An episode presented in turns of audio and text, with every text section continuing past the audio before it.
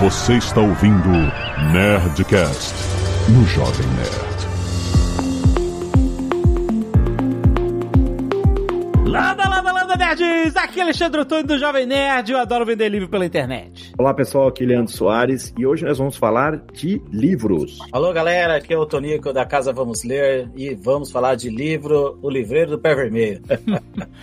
aqui é a Zagal e eu queria ler mais. Olha, exatamente, exatamente, Azagal. Por isso que você tem que consultar todo dia. O Azagal, ele vivia em sebo. É Inclusive, ele usava o estante virtual muito antes de, do Magalu, essas coisas e tal. É impressionante. Ele ficar catando os livros O estante virtual revolucionou o mercado, né? Sim, sim. sim exatamente. Então, gente, hoje nós vamos falar sobre vender livros pela internet. A gente quer entender exatamente, né? Livro é um mercado quente, sempre foi, né, Zagal? A gente sempre entendeu isso. A gente também se vendeu livro pela internet muito, muito. E a gente... Nosso financiamento coletivo. Todo nosso é pra vender livro, Baseado em livro, exatamente. Não. E a gente quer entender, né? Qual é a melhor forma de você se comunicar com o seu público, de você vender, ter, aproveitar datas especiais, aproveitar momentos especiais que puxem assuntos de livros que você tenha no seu catálogo. Muito importante, o Tunico vai ajudar a gente a entender como navegar no universo de se vender livro no e-commerce. Vamos lá, fica aí que tá muito bom.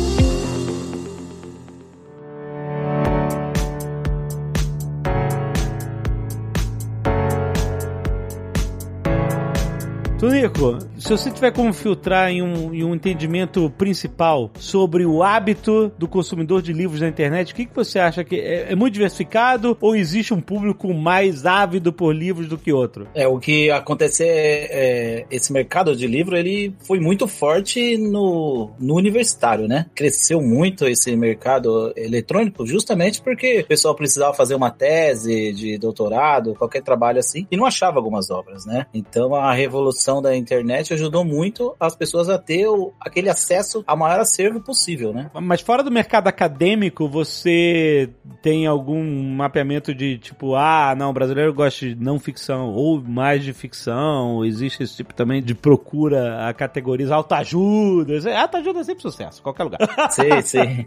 o que é legal isso, muda muito, né? Olha, é... hoje em dia, acho que depende muito do período que a população está passando, né? A gente fez um levantamento aí, a gente hoje tem, dos 100 livros mais vendidos no mercado, 26% dele, dos 100 exemplares, é livros de autoajuda de negócios, né? Eu acho que a população está passando por um momento mais complicado aí de economia e tal, e aí o livro é a solução para achar algum tipo do que fazer, do que melhorar, né? Do que seguir. Outra parte que a gente catou muito interessante, que é o público seus, né? Esse público jovem, hoje, dos 100 livros mais vendidos, 24% do mix é destinado a eles, né? Não, olha. Tá, vem a crescente aí, você vê a JBC sendo comprada pelo grupo da Companhia das Letras, então você tem algumas coisas interessantes acontecendo nesse mercado. Essa é uma coisa que eu percebi, Tonico. Eu tenho uma filha de 15 anos e na pandemia ela deve ter lido pelo menos uns 50 livros, sabe? Nossa. E aí estão muito esse público de juvenil. Ela até leu Bridgerton e agora tá assistindo a série e ela compara, fala: olha, essa cena é diferente da cena do livro que tava de, diferente. Então ela consegue olhar isso e ver e ela gosta de primeiro ler e depois ver a série. Como que tá esse mercado? Porque eu percebi que tem bastante livros voltado para esse público, né? Que é um público é,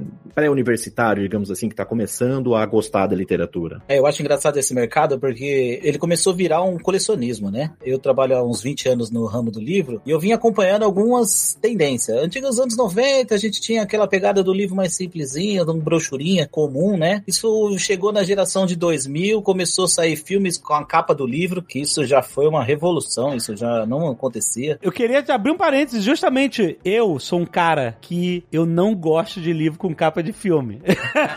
Só que você tem os dois públicos, né? Aquele que quer e aquele que não quer. Com certeza, eu devo ter minoria, porque senão não tinha tanto livro com capa de filme. Por exemplo, o Perdido em Marte, que eu primeiro eu vi o filme com o Matt Damon e depois eu fui catar o livro do Andy Weir, que é excelente, muito melhor do que o filme, inclusive.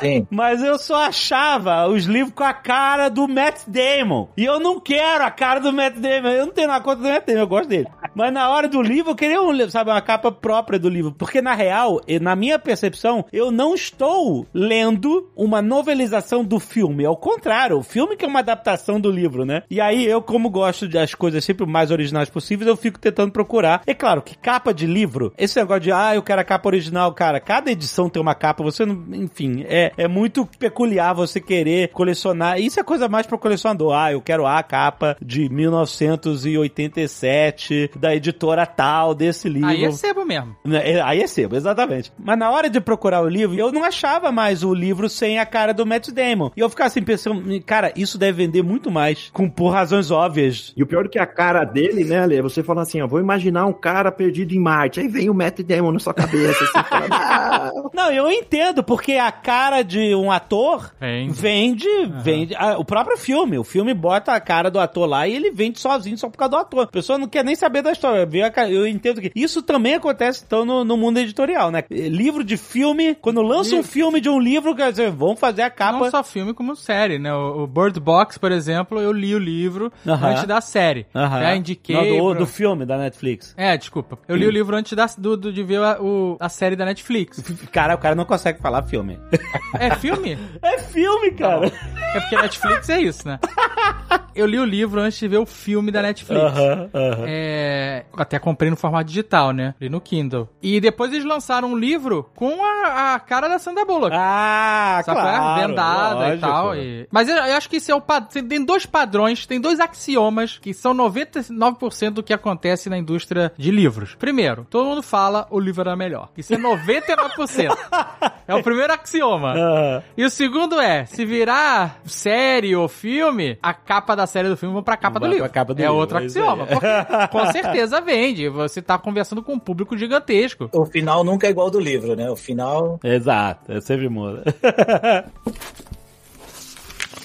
E aí a gente tá falando desse mercado que foi mudando, né? Então a gente teve um processo gráfico cada vez melhor, né? As gráficas começaram a ter um outro jeito de impressão desse material. E aí você entra agora de 2000, vamos chutar aí 2015 pra frente, é o que o Leandro tá falando da filha dele, é que você teve acesso a, aos streaming cada vez mais fácil, né? Eu não sei que período que chegou o Netflix aqui no, no Brasil, mas isso começou a popularizar muito alguns tipos de filme que não chegava aqui, que é esse universo dos mangás, né? Esse universo vem que vem, em alguns lugares no mundo aumentou mais de 200%. Então, o Leandro ali tá vivendo a mesma fase que eu tô com a minha filha que tem 13 anos, que é a coleção de ponta a ponta do My Hero Academia, do Demon Slayer, dessa galera toda aí que tá rolando. E tu, Nico, conta uma coisa pra gente. Você falou que você tem 20 anos trabalhando nesse mercado de livros. E como que começa essa história, assim? E conta também direito essa história do pé vermelho aí, que tá todo mundo Ah, é verdade.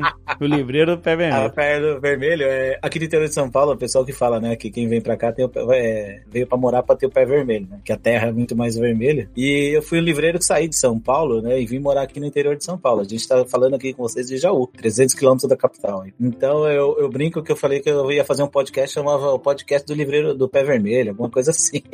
Isso é uma tradição do interior, né, falar que a galera tem o pé vermelho. Né? E aí que eu, que eu entrei brincando com vocês aí. E como é que começou essa história de você começar a trabalhar com livro? Porque você sempre começou online, conta um pouquinho dessas fases que você teve. Então, o legal desse. Eu nasci nisso, né? Eu tô aos 20 anos, mas o meu pai é livreiro até hoje dentro da estante virtual. Ele deve ter 50 anos de ramo no, livro, né? E meu pai chegou a ser um dos maiores vendedores do Telecurso 2000. Quem lembra aí? Alexandre Nossa, lembra o Telecurso 2000. Nossa, certeza. E meu pai tinha uma parceria muito grande na- no grupo da editora Globo. E quando aparecia o 0800 lá na TV Globo, era ele que fazia as vendas. Toda a parte comercial era ele que É o primórdio do ensino à distância. Isso. E aí ele fez essa ponte, né? Então ele já vinha numa crescente de livrarias, chegou a ter cinco, seis livrarias é, no interior de São Paulo e alguns problemas depois pessoal dele acabou fechando algumas, né? Meu pai era sempre aquele cara que não gostava de internet, né? Ele não queria. É o livreiro que muito ainda tem ainda no mercado. Não, não vou vender na internet, eu não quero e tal. E meu pai lutou isso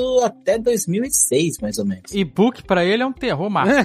É um terror, mas assim, o e-book ele já era para ter estourado, né? Ele só vai ser mais um complemento aí de tecnologia que vai ajudar no livro, né? Como tá vindo o audiolivro livro forta se fortalecendo de novo. O livro físico não vai morrer jamais, isso é a realidade. Não, É. com certeza. Mas, é, Sabe, isso é uma parada engraçada, porque existe uma tendência geral do ser humano de achar que as coisas têm que ser substituídas. Exato. Né? Sim. Quando tem o rádio, aí vem a TV, nossa, vai matar o rádio. Quando vem a TV a cores, lembra? Já era um terror. Aí vem, vem o streaming, vai matar o cinema. A internet vai matar não sei o que lá, o livro, o e-book vai matar o livro físico. Eu acho que não, eu acho que as coisas vão conviver e ao longo do tempo, é claro, as pessoas vão acabar Se identificando com algum jeito melhor pra estudar, pra ler, pra ouvir. Eu, por exemplo, eu tinha um monte de livro, como o Jovem Nerd falou no começo, vivia me enfiando em sebo e tal. No final, eu acabei me desfazendo de todos eles e hoje prefiro ler e-books ou audiobooks. É como eu prefiro consumir livros. Mas eu não odeio livros físicos, eu tenho alguns, os que eu mais gostei de ler, aqueles que são mais emblemáticos, que eu guardo, os que a gente produziu também, eu tenho em formato físico. Mas eu não acho que todo mundo tem que ler em livro digital, por exemplo,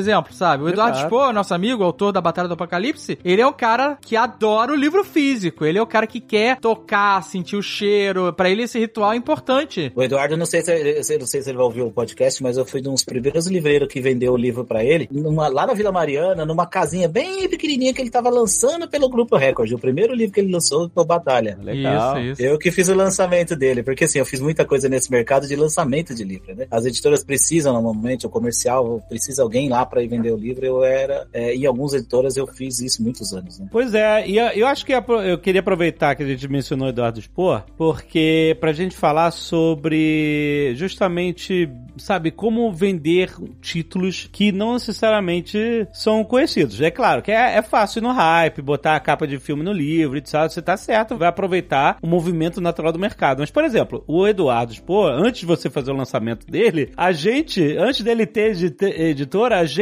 fez o lançamento do livro na Net Store. Em PDF, não é? Não, não, a gente lançou físico, mas é o que acontece? A gente, isso lá em 2007, o Eduardo tinha vencido um concurso literário que um dos prêmios era ele ter 100 cópias do livro dele. Tanto o Azagal quanto eu já tínhamos lido o livro em A4, encadernado, né? O Eduardo é nosso amigo há muitos anos e tal. Então, é, o Azagal acho que foi o primeiro dos Foi amigos, um, um dos primeiros não a foi o ler primeiro, foi um dos a, a dar pitaco, essas coisas e tal. E aí, quando ele ganhou esses livros, a gente tava abrindo a Nerd Store na época, ele falou assim, olha, galera, eu tenho aqui 100 livros, eu vou ficar com uns 30 pra mandar pras editoras e tal, apresentar, porque não tinha editora, ele era um, um escritor estreante e tal. E ele falou assim, mas eu acho que eu tenho 70 cópias aí, que se vocês quiserem vender aí na Nerd Store, vamos, podemos vender. Aí a gente, beleza, como é que a gente vai vender 70 cópias se a gente, ninguém te conhece, só te conhece aqui de ouvir você no podcast, etc. Vamos gravar um Nerdcast sobre Apocalipse, etc. Porque o livro é a Batalha Sim. do Apocalipse. A gente falou, vamos falar sobre o assunto, né? Ah, Os mitos, né? As tradições judaico-cristãs que falam sobre isso, que era o tema do livro. E aí a gente vai e vende,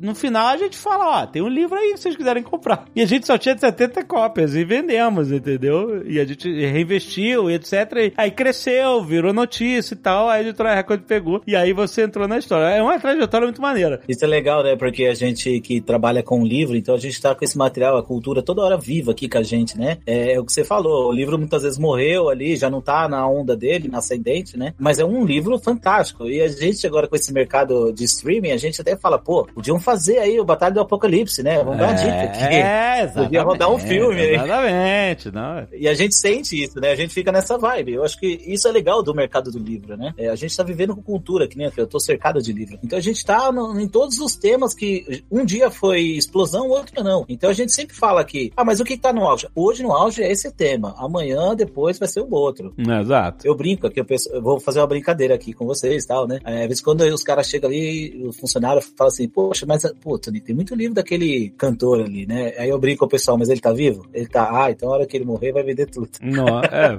E isso acontece no mercado direto, né? A gente brinca. Porque é um momento. O livro tá naquele momento, entendeu? Então ele vai estourar de vender. Você tem alguma estratégia pra você, por exemplo, né, trazer, ó, Batalha Apocalipse, não tinha momento, não tinha hype, não tinha nada sendo discutido. A gente foi gravar um podcast sobre o assunto e causou interesse, né, nas pessoas e com o tempo as pessoas foram ouvindo os, os Nerdcasts antigos, chegavam nesse episódio e aí, pô, que me interessei, queria, quero o livro, etc e tal. Existe alguma outra forma de você criar um hype também que você conhece? Tipo, às vezes é isso, isso. No caso da Batalha do Apocalipse, não tinha nada acontecendo que para criar esse hype. A gente foi pra lá. despertar o interesse da pessoa e ir atrás do livro. É, a gente foi lá e fez um hype. O que a gente vê nas livrarias é o, o destaque, né? O livro ir pra uma Exato. ilha, ele, né, tem um destaque dentro da própria loja física. Uma coisa legal nesse mercado hoje para despertar esses hype é justamente os clubes de leitura, né? Os clubes de leitura, eles conseguem tirar algum livro ali, brinco até que é livro da tumba, que ninguém estava sendo falado, mas o autor é muito relevante, a história muito atual, muitas vezes é escrito há 10 anos atrás, mas ela tá atual hoje no momento, e aí a galera pega e faz esse hype. Aqui a gente ainda não tá com um clube de leitura, mas em algumas livrarias eu já sei que já tá rolando. A gente também aqui faz é, na, na rede social, faz vídeo, gravando, falando do livro, passando alguma história para ver se desperta esse interesse, para ver se a onda do livro cresce, né? Aproveitando esse tema, eu queria perguntar se você sente impacto dos booktubers, que são os youtubers especializados, não só youtubers, tem Instagram também, né? Mas eles são conhecidos como booktubers, que são influenciadores especializados em literatura. Sim. Você conhece alguns? Que tipo de impacto esses influenciadores geram é, no mercado? Você costuma trabalhar com eles? Como funciona pra você? Então, a gente trabalha com alguns booktubers aqui, o Instabookers, né, que eles falam também. Instabookers, esse eu nem conhecia o termo.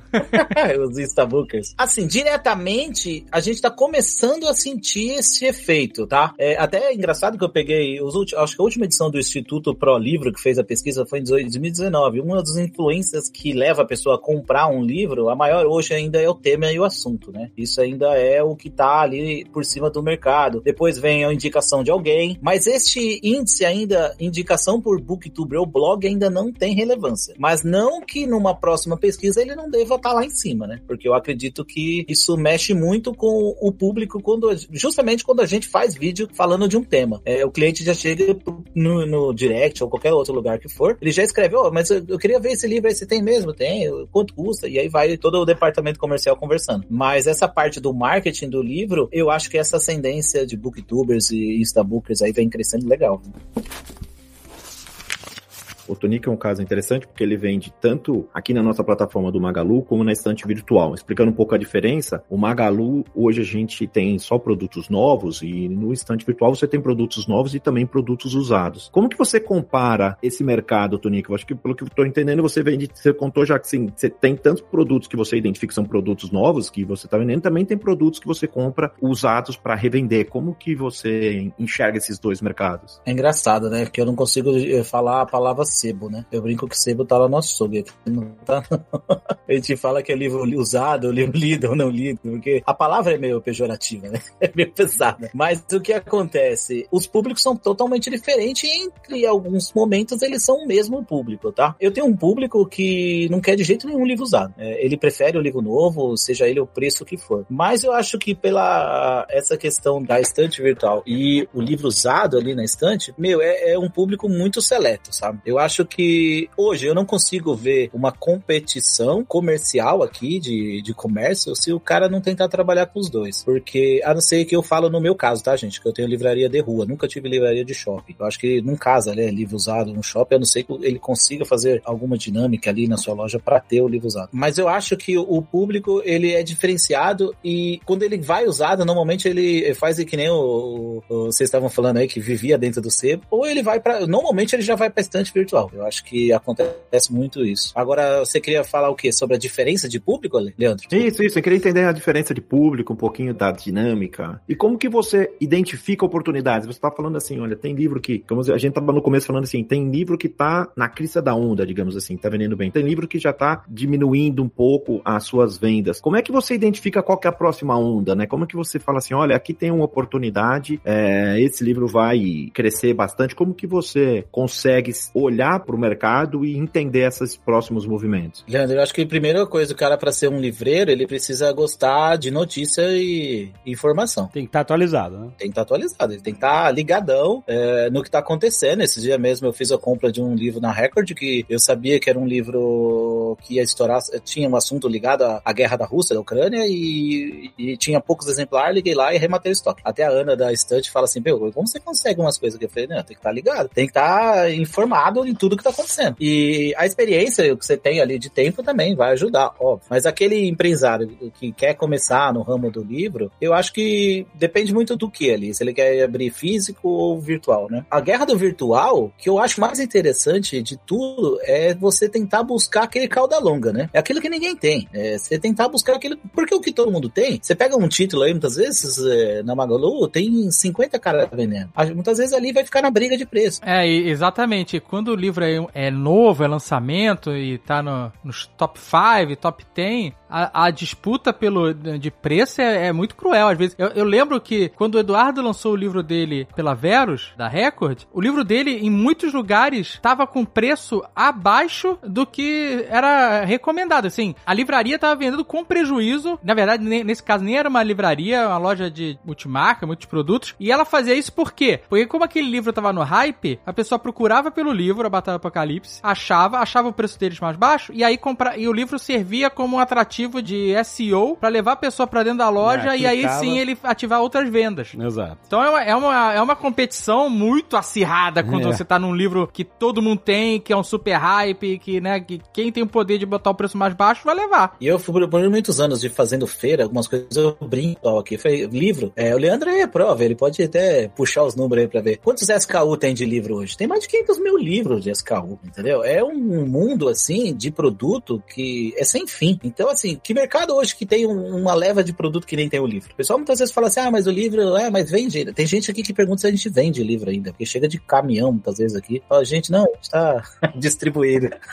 mas, assim, é, é um mercado maravilhoso. Eu brinco com meus funcionários aqui que se eu botar uma, uma banca ali na esquina vendendo alguns livros, eu duvido não vender nada, sabe? Pode ser que eu, se eu botar uma banca de meia, eu não vendo às vezes, né? Mas a de livro eu falo que é um mercado que precisa garimpar, né? É a história do sebo que o pessoal vai garimpar. É a mesma coisa, você precisa garimpar os, os estoques das editoras, você precisa garimpar o cadastro das editoras, é... e é isso. O Leandro acho que tem ideia aí no mercado de, principalmente desses grandes marketplaces aí e tal. Um dos maiores hoje aí começou vendendo o quê, gente? Vendendo livro, entendeu? E é isso, é trazer o público, puxar o público pra gente tentar vender outras coisas. Uma das coisas que eu falo também que o, o livro tem uma vantagem, que o livro é comparável de certa forma, assim, principalmente para livro, quando a gente tá falando de livro novo, as pessoas olham e sabem que vai receber, então é fácil de você vender online, porque a pessoa sabe o que vai receber, tem ideia do que vai receber, é diferente de quando você vai comprar numa outra ponta, na evolução do e-commerce, tá moda, que a pessoa precisa visualizar aquele produto, sabe, e entender que ele não é tão padronizado ou tão comparável. O livro é um produto fácil de vender online, porque é... E é, e é padronizado, né? É padronizado, ele sabe o que vai receber. Tem as versões, eu acho que vocês falaram bastante de quem é colecionador, tem a questão de tem a capa do Brad Pitt, tem a capa tradicional ou alguma outra primeira edição que tem o seu valor, mas na grande maioria você compara. E aí é fácil de vender. É um produto que você tem boa comercialização, acho que como vocês falaram, né? É um produto que não é substituído, ele é somado com outras mídias, assim. A gente está aqui fazendo podcast, é uma das mídias que você pode usar para escutar histórias. Você pode ler um livro, você pode escutar um livro. Então tem um produto que ainda tem muito mercado pela frente. E falando da quantidade, a gente chega a ter milhões de, de SKUs diferentes de livros.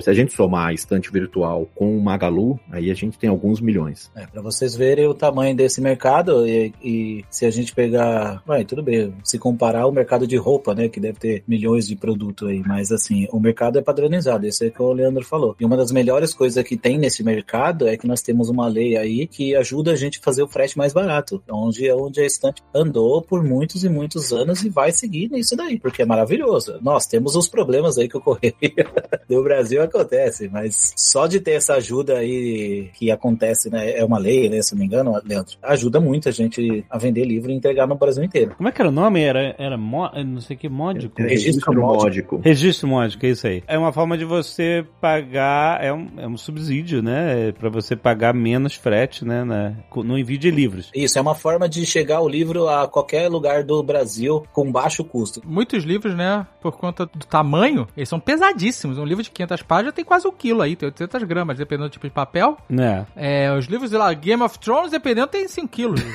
exatamente, exatamente. O livro tem bastante incentivos além desse, que é o de você poder enviar com um registro módico que você consegue enviar para todo o Brasil com um custo bastante mais baixo. Tem também os incentivos de não pagar imposto, né? E tem coisas que ajudam a você vender. Acho que assim, o objetivo aqui é propagar a cultura, propagar a leitura, propagar conhecimento. Então, acho que o governo tem vários incentivos nessa forma para que dissemine o conhecimento.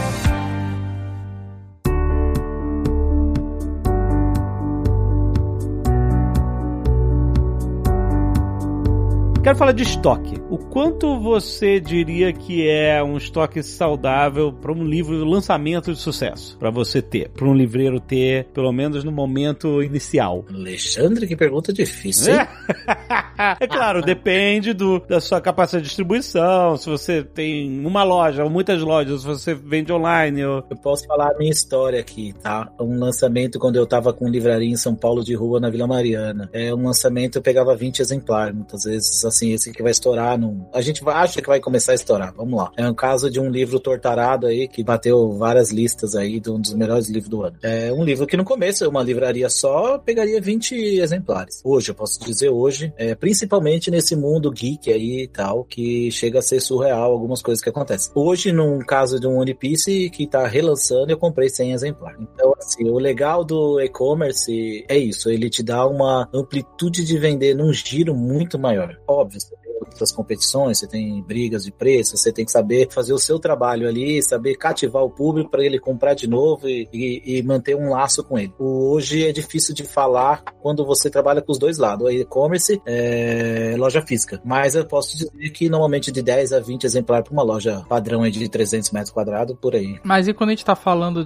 de pré-venda? Muda completamente o cenário? Então, a gente como livreiro, assim, de rua ou de shopping, é difícil essa parte pré-venda. Isso nasceu muito no, no mercado eletrônico, né? Essa parte da galera começar a fazer pré-venda de alguma coisa, justamente, o Leandro sabe disso, porque você não sabe se o livro vai estourar ou não. Então, se usou, se criou o produto em pré-venda para ver qual que vai ser o, o, hype dele ali, que é o que a gente estava falando. É, muitas vezes você faz uma pré-venda e o livro não estoura, gente. E aí a editora também já tem um balanço ali que ela não vai precisar tirar 10 mil exemplares, vai tirar só 4, assim. Hoje a média, acho que se eu não me engano, no mercado é de 3 mil exemplares, acho que as tiragens, né? As tiragem comum, né? É, casos maiores aí, tipo, de alguns aí chega a 20 mil quando tá estourando na lista dos mais vendidos. Sobre armazenagem, você teria alguma dica? Você armazenaria 4 mil livros no escritório, numa sala comercial, no oitavo andar, no centro de Curitiba?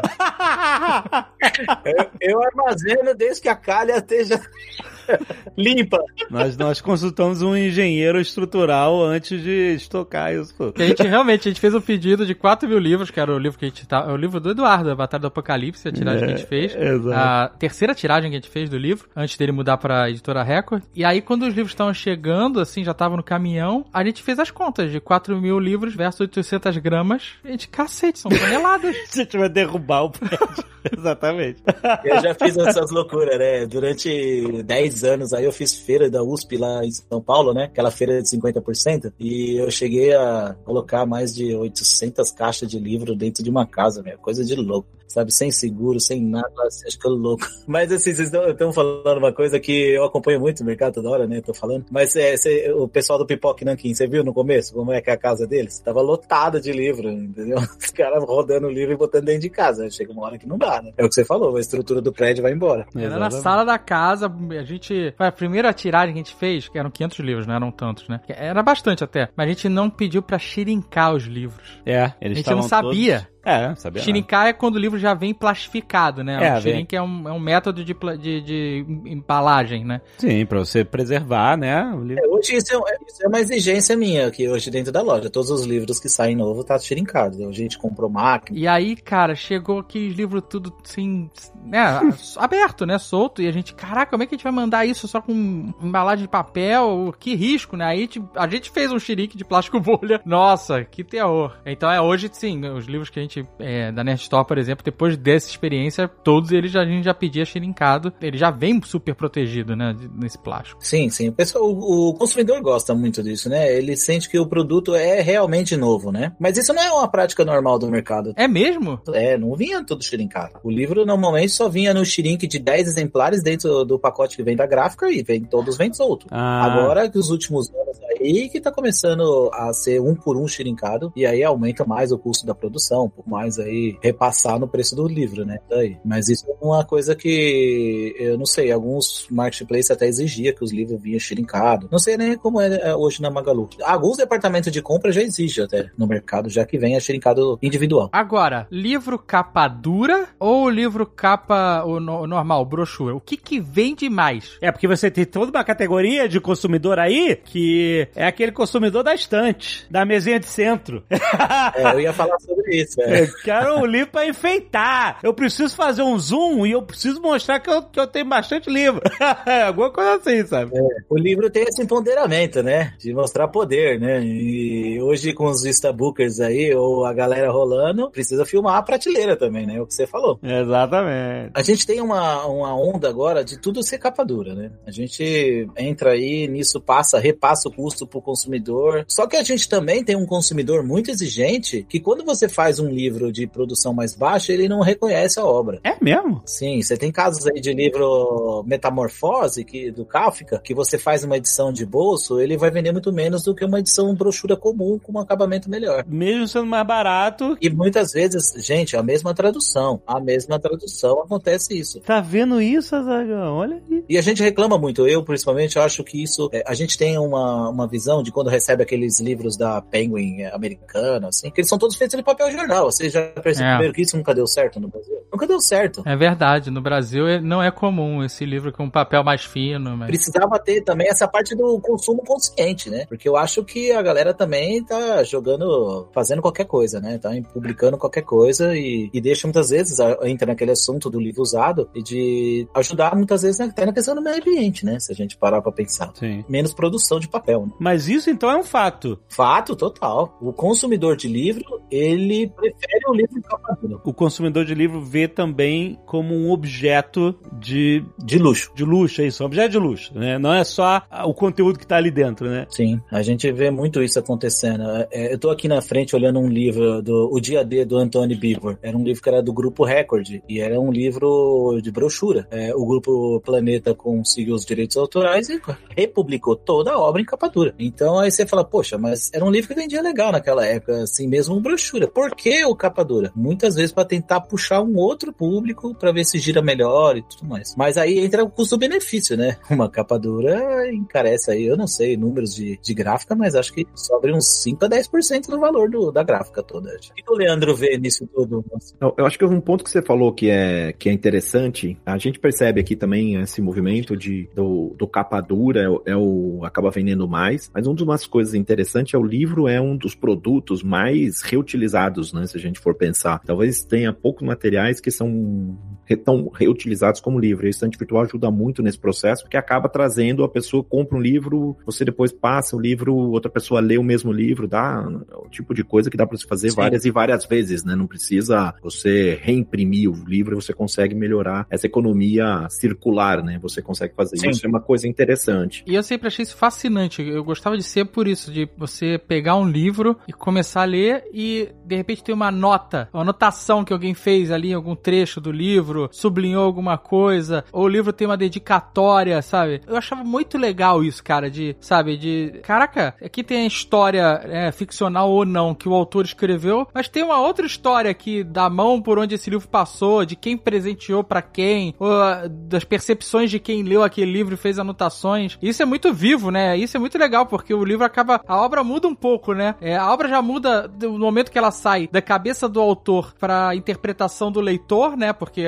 a obra do autor é uma coisa que você entende dela interpreta é outra. E aí você ainda tem esses tipos de contribuições que agregam. Eu sempre achei fascinante isso, sabe? Em, livros. Até uma coisa engraçada que eu vi uma vez, eu tava viajando, eu tava em Nova York, eu tinha ido numa cafeteria e lá ele tinha uma, prateleira com vários livros, né? E aí eu peguei um pra dar uma olhada, porque ele tava em português, e eu achei curioso, né? Pai, livro em português aqui. Era um site, eu não lembro agora o nome, mas era um site que você cadastrava o livro lá, e aí você deixava ele em algum lugar e dizia que ele tava nesse lugar. E aí aí, quem pegasse esse livro, escaneava lá um QR Code e dizia que pegou esse livro, leu e deixou em outro lugar, sabe? Então você tinha um histórico por onde aquele livro passou e entendia a vida que esse livro teve, né? Desde o momento que ele foi comprado pela primeira vez até ele foi migrando. Né? Nesse caso, o cara nem levava no sebo, deixou numa cafeteria, depois eu peguei ele, eu não levei pra lugar nenhum, mas deixei lá. Mas eu, com certeza alguma outra pessoa pegou esse livro, levou, leu, talvez tenha devolvido para esse lugar, talvez tenha deixado em outro lugar para outra pessoa ler. É, isso é muito legal. Eu posso contar uma história que aconteceu comigo por comprar livro usado. É, uma vez eu comprei uma biblioteca de uma psicóloga, olha só, uma psicóloga, que ela faleceu de câncer, e aí pediram para mim avaliar a biblioteca. Gente, eu tava. Sabe quando você vai pegando o livro para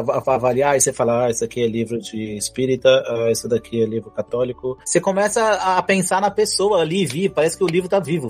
E chegou uma hora assim, ó, que juro pra vocês, começou a escorrer lágrimas. Assim, eu falei, parou, parou, não vou conseguir, não tenho força emocional para comprar essa biblioteca agora, entendeu? O livro ali, quando o cara grifa, quando o cara. Parece que ele, ele deixa uma marca dele ali. Quando você pega, você fala, poxa, o que, que ele quis marcar aqui? O que, que ele quis dizer aqui nessa parte? Entendeu? Isso é muito legal. Isso é, é, é uma das coisas mais legais do livro usado, sabe? É de você repensar o que o outro pensou. Isso é muito legal. É o que você tava falando agora. Existe alguma data do ano ou algumas datas do ano que são os melhores momentos de vender livro? Fora o óbvio, né? De, né? de Black Friday, essas coisas e tal. Hoje o período melhor, assim, que começa a venda do livro, já começa, infelizmente, eu sei o que você falou, né? Seria o Black Friday, vai. Começa ali em novembro, já começa a vender bem. Antigamente se começava a vender escolar em dezembro. Hoje se consegue, já se começa no final de novembro, porque as escolas já estão soltando lista em novembro. Antigamente elas soltavam, eu posso dizer que há 10, 15 anos atrás, elas soltavam em dezembro e janeiro. Hoje ela já está soltando em novembro. Então você já tem uma onda de Black Friday acontecendo em novembro e um início de escolar misturado com Natal. Então você entra nesse fluxo virando o ano e vai até março mais ou menos vendendo bem, porque você já emenda com faculdade. Então eu posso dizer que novembro, dezembro, janeiro, fevereiro e março são os melhores períodos do ano para vender livro, num período normal, de um fluxo de anos rolando. Sim. Depois você vem julho e agosto, que é a volta às aulas, mas ele é bem mais fraco do que é, a gente tem aí de fluxo. E eu posso dizer que Dia das Mães e Dia dos Pais, Dia dos Pais é bem mais fraco de venda de livro, né? Dia das Mães é até ok, mas a gente tem uma competição bem forte no Dia das Mães. Mas os peri melhores períodos menos do ano seria novembro, dezembro, janeiro, fevereiro e março. É o que a gente percebe aqui na Estante Virtual é exatamente isso. Esse período de volta às aulas, é, ele é até mais intenso do que a própria Black Friday, porque, e, e ele dura mais tempo, porque ele vai misturando, né? Volta à aula do universitário com a volta à aula do isso. colégio, com a volta à aula. Então ele fica vários meses com venda alta, né? É o primeiro trimestre praticamente inteiro com a venda muito inicia alta. o ano e fecha o ano com um índice lá em cima de venda, né? Mas existe alguns índices para você ficar ligado em, no como se abastecer para aproveitar isso? Porque, por exemplo, eu imagino que, é, sei lá, livros indicados pela rede pública são sempre muito procurados, mas existem também outros tipos de indicações de livros, materiais escolares e acadêmicos que você, ah, tem que ficar ligado quando os caras vão divulgar o que eles vão pedir para esse ano. Entendeu? Onde, onde que o livreiro normalmente se informa para ele estar tá abastecido, né? Os, os, itens certos, os SKUs certos para atender essas demandas. O que acontece? O livro didático ele tem um fluxo aí de 4 em 4 anos, é obrigado a fazer a troca da edição, né? É uma exigência do MEC, se eu não me engano. Então, assim, existem alguns títulos meio chave dentro das editoras já, né? Que explodem de venda. Então, vai de você ali ter um capital, muitas vezes, de uma edição que girou este ano. Vamos lá, eu tô em 2020, sai uma edição nova, vamos lá, de um livro da Moderna, Projeto Presente, ou. É, vamos falar o Projeto Presente, e ele sai uma edição. Se você tiver capital para segurar, para comprar uma nova edição com preço mais baixo, porque todo ano essas editoras mudam, sobem 5, 6, 10%, entendeu? Então, se você tiver um capital para segurar, você sabe que esse livro vai estourar, porque ele já é chave na editora. É livro de ponta. É a melhor curva da editora é essa coleção. Então, você pode fazer isso, entendeu? Outra coisa que é legal de ficar ligado é as listas do vestibular, né? Você tem as adoções aí no vestibular para fazer para fazer USP, Unicamp, Unesp. Então, você tem tem essas obras que giram toda hora, tá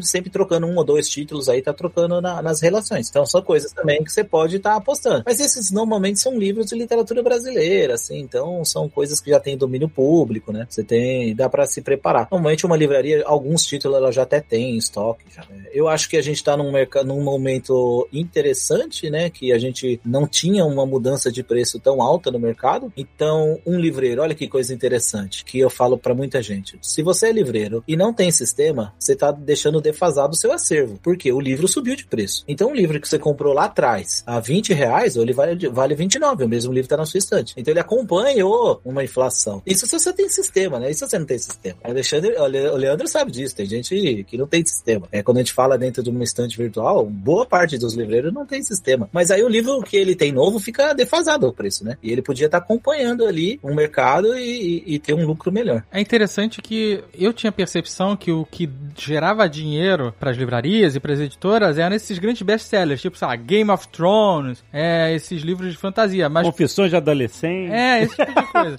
mas a minha percepção agora é que o que realmente faz esse mercado girar são os livros didáticos, né? Livro de, de, de colégio, de faculdade. É que são dois mercados diferentes. São totalmente diferentes. Eles parecem ser iguais, mas não são. Hoje eu acho que o que segura muito as editoras, e você pode olhar os dois maiores grupos hoje editorial, que é Record e Companhia das Letras, é o catálogo. Então eu falo isso para muito livreiro. Hoje o seu acervo pode te ajudar no futuro. Se você tiver um acervo recheado, bem selecionado, a chance de você passar um perrengue, vamos chutar lá na frente, é mais difícil, porque você tem um acervo próprio. Eu bato muito isso na tecla, porque a gente tem esse assunto aí que a gente nem falou, mas é a consignação no livro, que ela vem sofrendo algum revés aí, que isso dizem que no Brasil é o único lugar que tem essa modalidade, né, de ter o livro consignado com os livreiros. Mas eu acho que investir no seu acervo é, é muito interessante. Entendeu? Eu invisto direto, eu compro muito material para ter livro que eu falei, né, livro que abaixa a curva dele, a editora tá precisando soltar uma outra edição e fala assim, ah, vamos ovar esse daí, vamos vender baratinho. Eu falo, opa, esse título aqui é interessante, vou pegar, entendeu? É, porque o modelo que é praticado, pelo menos era, era esse de consignação. Você quer explicar um pouquinho como funciona? Então, o que que acontece? É, esse mercado, ele, acho que em 2000, ele tinha um problema, eu não lembro direito como é que ele tinha um problema no mercado que eles precisavam ter mais livros na, na, na, nas lojas, né? E aí inventou esse modelo da consignação, que é basicamente a editora enviar a mercadoria para você, você fica com ela em loja, né? Tem a responsabilidade de passar os acertos a cada 30 dias e tomar conta do patrimônio deles. A cada 30 dias você passa o acerto daquilo que você vendeu e faz o pagamento. Essa é uma modalidade que existe há mais de 20 anos aqui no Brasil.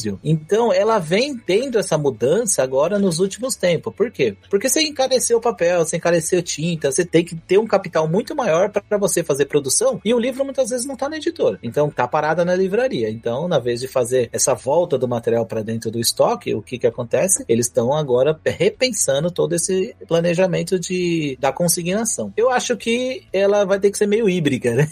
meio venda, meio consignação. Hoje já tá acontecendo isso. Muita editora, a melhor curva A, né? Eles só fazem venda. A curva B e C, que é o fundo de catálogo, eles deixam você ter consignado desde que esteja um controle. Então, isso é uma prática meio que normal no mercado, que tem também nas bancas de jornal, né? Você deixa ali é, o material consignado, jornal, essas coisas, e só acerta quando vende.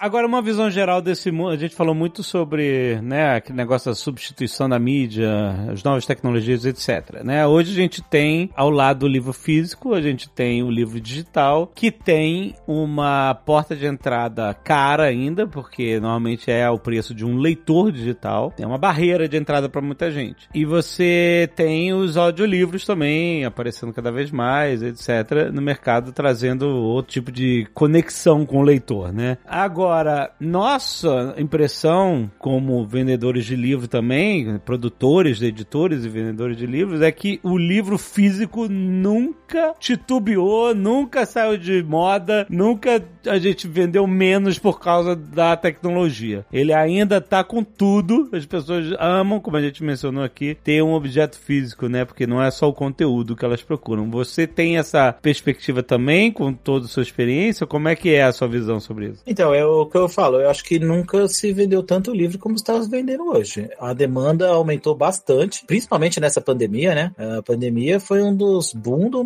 do mercado editorial, porque ele vinha num perrengue, né? Vamos falar assim, dramático aí, que vinha fechando lojas, a gente vê Saraiva, Cultura com dificuldade financeira, né? E isso fez uma avalanche dentro das editoras e para algumas livrarias, que eu posso dizer que foi o meu caso, a gente sofreu muito com isso daí. Fechar essas lojas também vinha fazendo com que o consumidor fosse empurrado para a internet. O que aconteceu nisso tudo é que, né, no fechamento de livraria e tudo mais, eu acho que foi a mudança de comportamento do consumidor. A gente fala que isso ajudou muito nessa questão dos e-commerce a crescerem. As livrarias físicas acabaram sofrendo um pouco mais. Mas eu acho que tem que se reinventar, né? E ver o que vai fazer e, e vamos ver o que, qual é a melhor linha de negócio. Eu tenho uma livraria aqui que deve ter uns 300, 400 metros quadrados, por aí, mas ela é toda decorada com brinquedo antigo né? Então a galera entra aqui e fala, gente, que livraria é essa? Que maravilhoso que é esse ambiente. Então as pessoas hoje também estão falando muito, cada, as lojas terem mais esse lado Instabookers, né?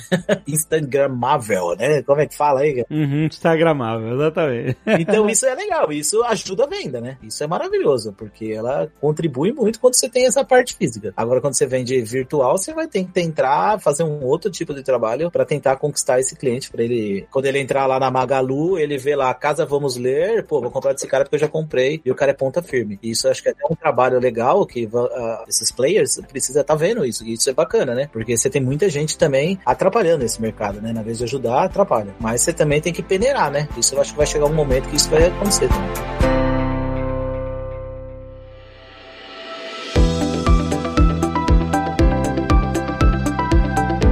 Leandro, qual é a mensagem final que a gente pode passar para os nossos queridos livreiros, pessoas que estão nos escutando agora, querendo conectar suas livrarias, seus e-commerces ao Marketplace Magalu? O que, que a gente pode trazer para a galera? Dentro do Magalu, a gente tem duas opções para quem vende livro. A gente tem o Magalu, que para você vender livros, e aí a, a, você é um CNPJ, livros novos. E a gente também tem a estante virtual para você vender todo o seu catálogo. Mesmo você, pessoa física, que tem um livro em casa que quer vender, a gente pode vender dentro do estante virtual e a gente tem bastante opções, e como o Tonico falou, são milhões de opções de livros a serem vendidos nos dois canais. É um segmento muito forte de recorrência, porque as pessoas buscam muito, muito título diferente, então é, é bem interessante ver essa diversidade. E se você precisar de mais informação, a gente pode seguir a gente também no nosso Instagram, que é o magalu.marketplace. Lá a gente tem várias dicas para quem está começando, para quem já vende, buscar informações de livro e de outras categorias também. Gente, é é, a gente teve o dia do livreiro agora recentemente, no dia 14 de abril. Parabéns. E parabéns aos livreiros.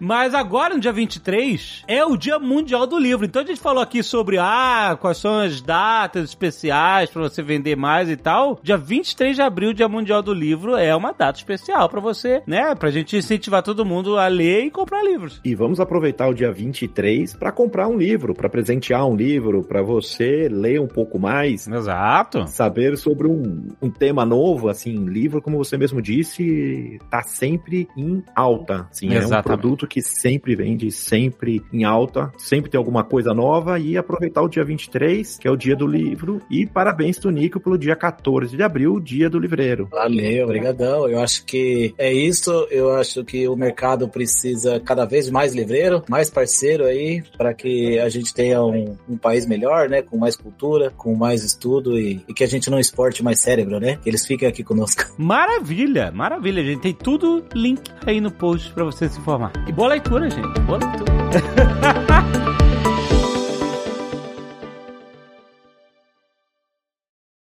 Este Nerdcast foi editado por Radiofobia, podcast e multimídia.